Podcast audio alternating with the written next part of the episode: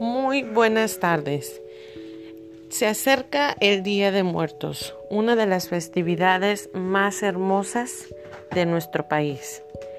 Este primero y 2 de noviembre recibimos a nuestros fieles difuntos en nuestras casas, para lo cual nos preparamos con mucha anticipación a colocar nuestros altares de muertos, los cuales llevan una serie de cosas que son de lo más tradicionales y hermosas, empezando por la flor de cempasúchil, que con su aroma y su color llena todas las casas de esa nostalgia y de ese cariño que podemos demostrar a nuestros fieles difuntos.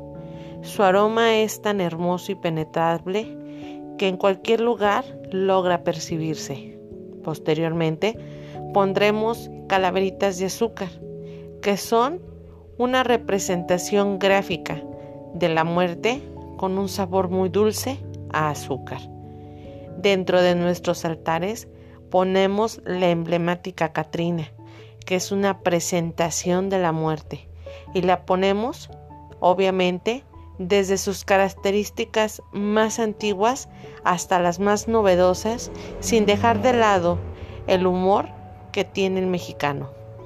En nuestro altar de muerto tendemos a hacer lo más colorido posible, ya que todo el altar está lleno de velas que también lo alumbran y sirve para los fieles difuntos.